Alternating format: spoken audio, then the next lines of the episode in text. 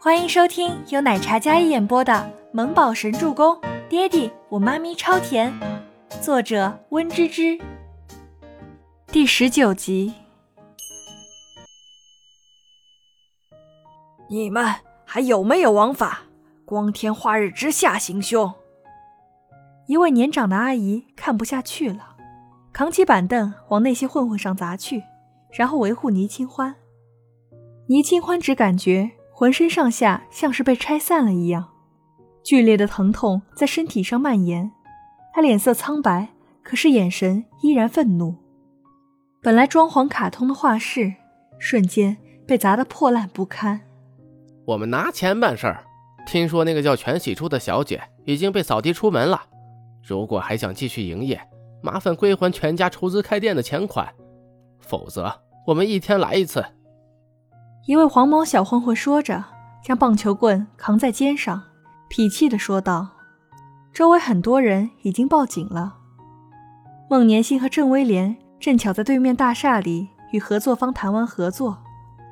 孟年星站在窗边。三楼窗户的视线极佳，亦要准备将这里收购开发为五星级的商业街，恰好周边还有易药投资的幼儿园，在这边开发非常有利于易药打开新局面。孟年心想着怎么跟周伯言汇报这个好消息，忽然他透过窗户看到了马路对面与一帮男子理论的倪清欢，纵然他嘴角流血，看起来有些狼狈。可孟年星还是认出来了，倪清欢，竟然是倪清欢，这个牵动周伯言心的女人，竟然在这里出现。倪心，那个不是倪清欢吗？郑威廉也看到了马路对面的情况，孟年心不敢置信的看着倪清欢那张没怎么变过的脸，依然明媚张扬，就算是与一帮人理论，气势。还是那般耀眼。倪家大小姐倪清欢，伯言的初恋女友，伤他至深的初恋女友。孟年心一个没站稳，刚才还是喜悦优雅的神情，此时灰暗无比。他最怕的事还是来了。听说她嫁入豪门，怎么会在街上与人发生争执？这个女人害得年薪伤心多年。他非常讨厌，讨厌她的任性妄为。威廉，你帮我查查倪清欢的事情，密查。孟年信一见到倪清欢就心慌惊恐。周伯言爱他，爱到愿意放弃一切，他害怕他们旧情复燃。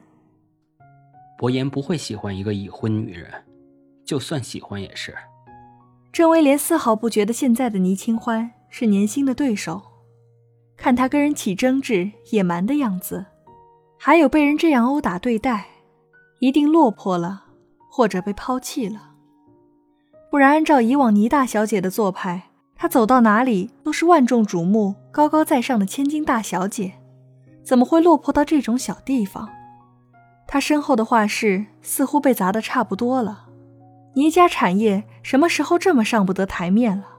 竟然开在这样的小街道！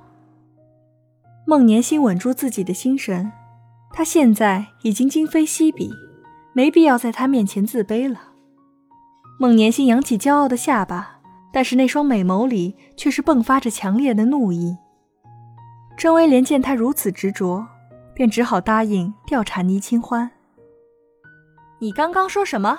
还钱？谁给你的自信让我还钱？倪清欢的怒意被彻底点燃。他卯足力气上前将为首的男人一顿暴揍，出手极狠。要不是顾及街道保安来了，几个小混混一定会再接再厉破坏这里。好端端的一个温馨画室，外面被砸得稀巴烂。倪清欢看着身后一片心血毁于一旦，心里又生气又无助。是全家母女的作为。抱歉，今天的课程费我会全额退给大家。让大家受惊了，抱歉，倪老师，没关系，我的学费不用退。不过这段时间我可能不能带着小宝过来上课了。经过刚才的事情，大家心有余悸。毕竟孩子小，万一伤到了，也是一件很麻烦的事情。抱歉，给大家带来了不好的体验，真的非常抱歉。”倪清欢挨个道歉的说道。她头发凌乱，形象狼狈至极，却依然笑着跟每个人鞠躬道歉，那模样卑微至极。孟年星坐在奔驰里，看着那样的倪清欢，打心里的虚荣心得到了满足。他过得不好，他便放心了。但是他不会掉以轻心，一定要赶在周伯言对他旧情复燃时将他赶走。威廉，你去问问那些混混是谁指使的，要个联系方式。画室的客人都走完之后，倪清欢站在一片狼藉中。有些茫然地看着那些被毁坏掉的东西，擦了擦嘴角的血，拿出手机给全喜初打电话：“初初，你在哪儿呀？还好吗？”倪清欢比较担心全喜初，全希儿竟然这样明目张胆地过来打砸画室，必然是发生了什么大事，不然就算全喜初在全家不受待见，他也不敢这样造次，一定是初初出事儿了。清欢，我没事儿，我准备到画室了。怎么了？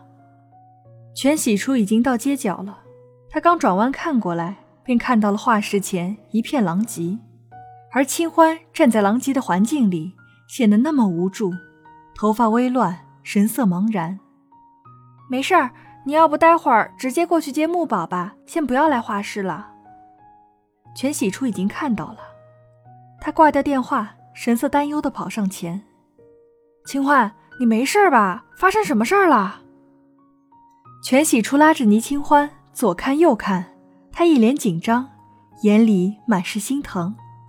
特别是想到周伯言后，他更加心疼了。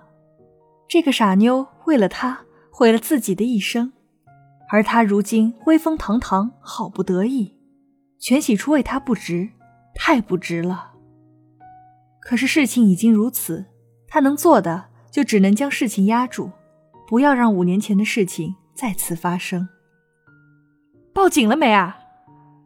全喜初一个劲儿的在担心倪清欢，但是倪清欢也清晰的看到他脸上有一个红肿的巴掌印。你脸怎么了？被谁打了？是不是你爸爸？听说你被赶出来了，发生什么事儿了？哎，你怎么知道？刚才那些人是全希儿找来的，找你索要开店的资金，说是你已经被赶出来了，你要归还所有全家的钱。倪清欢有几分咬牙切齿，那小贱人，我去撕了他！全喜初听闻，火爆的性子再也忍不了了。初初，你别冲动，我已经报警了。到底发生什么事儿了？你怎么会被打了？你爸打的？倪清欢问着，全喜初看着他那张明媚的、美得耀眼的小脸，心里无比的钝痛。清欢，为什么我们都这么苦啊？全喜初再也忍不住，眼泪决堤，他拥住倪清欢，在他肩上哭诉着说道，言语里满是无助。为什么他们都要这么苦？为什么想要的什么都得不到？什么都是奢望，没事儿，会好起来的，都会好起来的。倪清欢轻轻地拍着全喜初的背。我们先收拾一下，然后我们等会儿一起去接小木宝。既然全家没有你的容身之所，你就跟我住，我那里永远是你的避风港。你忘了你说过的，你姓全，全家所有的都有你的一份。我跟小木宝可都是指望着你分家养活我们的，你可不能退缩，不能怂的。倪清欢身上也疼，但比起这些疼，他更在乎初初。没事的，都会好起来的。倪清欢一直在安慰着说道，这话不仅说给全喜初听，也是说给他自己听。本集播讲完毕，感谢您的收听。喜欢就别忘了订阅和关注哦。